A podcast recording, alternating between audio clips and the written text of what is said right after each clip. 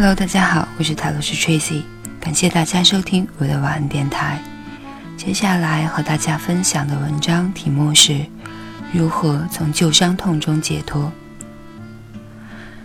痛苦之身就像存在着中的每一个实体一样，想要存活，只有当你无意识的跟它认同的时候，它才能够存活。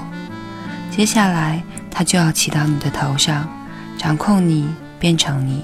透过你活着，它需要透过你取得食物。它以任何与它同类能量相呼应的经验，以何种形式，比如怒气、毁灭、恨、哀伤、情感的戏码、暴力，甚至于疾病所创造出来的痛苦为食。因此，一旦痛苦之身掌握了你之后，便会在你的生命中创造一个可以和它能量共振的情境，好让它取食存活。痛苦只能以痛苦为食，痛苦不能以喜乐为食。它对喜乐食不下咽。在你还不能汲取当下的力量之前，你所经验的每一个情感痛苦，都会留下一个依附你而生的余痛。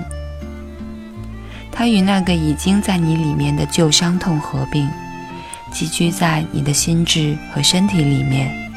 当然，这也包括你的孩提时期，因为这个世界的无意识所招致的痛苦。这个经年累月所积聚的痛苦，就是盘踞在你的身体和心智里的负能场。如果你把它当成一个名副其实的隐形实体来看的话，会接近事实。它就是我们情绪的痛苦之身。它有两个模式：潜伏的和活跃的。一个痛苦之身，也许有百分之九十的时间是潜伏的，但是对一个非常不快乐的人来说，它也许高达百分之百的活跃。有一些人终其一生都在他们的痛苦之身中度过，有的人却只在某种情境，比如亲密关系中，或者过去的失落、遗弃、生理或情感的伤害等关联的情境之下，才能体验到它。任何事情都能触发它，它特别与你的过去痛苦模式相呼应的事件。当他准备要从潜伏状态觉醒的时候，即使是至亲好友的一个想法或者无心之言，都能够启动他。有一些痛苦之身，就像是一个啼哭不停的孩子一样，虽然惹人讨厌，却也相对的无害。有的则是邪恶而且破坏力十足的恶魔怪兽。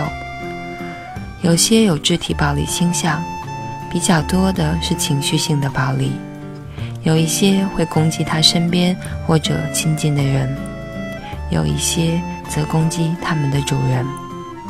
然后你在生活中的一些思想和感情就会变得极度的消极和具有自我毁灭的倾向。疾病和意外经常是以这种方式创造出来的，有的痛苦之深甚至会驱使他们的主人。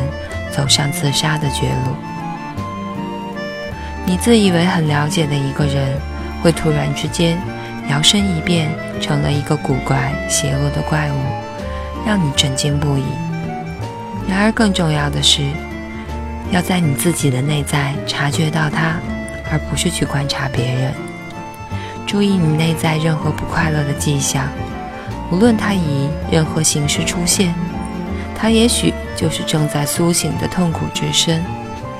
它采取的形式包括恼怒、暴怒、不耐烦、心情郁闷、想伤害的欲望、生气、沮丧、愤怒，一个想在关系中制造戏码的需要等等。请务必趁早在他刚有潜伏状态中苏醒的那一刻，便逮捕他，否则。一旦痛苦之身掌握了你之后，你就会想要更多的痛苦。你不是变成受害者，就是迫害者；你不是想施加痛苦，就是想承受痛苦。或者两者都要。其实这两者之间没有什么差别。你不但没有意识到这一点，还会义正言辞地宣称自己不想要痛苦。不过仔细看看，便不难发觉，你的思考和行为如何被你设计成要让自己和别人继续痛苦的模式。如果你是真正意识到它的话，此一模式便会瓦解，因为想要更多的痛苦就是疯狂的行径。而没有人会有意识的疯狂。痛苦之身是自我投射、我执投射的阴影。它其实会害怕你意识的光照，它害怕被发现。它的存活依赖着你与它无意识的认同，以及你无意识的恐惧去面对活在你里面的痛。可是如果你不面对它，你不把意识的光照带进痛苦里，你就会在胁迫之下一而再的让它复活。痛苦之身也许是你眼中一只危险的怪兽，让你没有勇气去看它。不过我要跟你担保的是，它是一个虚而不实的幽灵，在你临在的威力下是不堪一击的。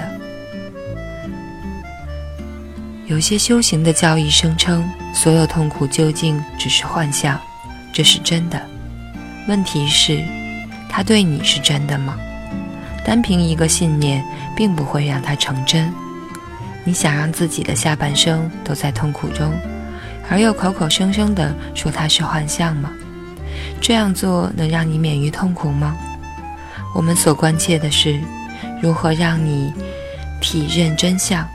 也就是说，如何让它在你的经验中落实？痛苦之深，它不要你直接的观察它，不要你以它本然的样子看它。当你观察它的时候，去感觉它在你内在的能量场，把你的注意力关注在里面的那一刻，认同就断了。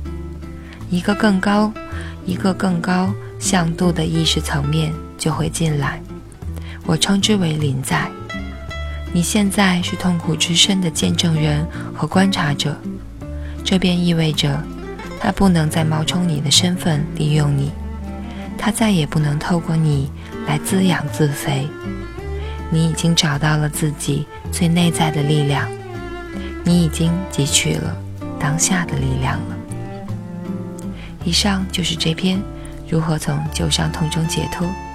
感谢大家收听，我是塔罗斯 Tracy，晚安，好梦。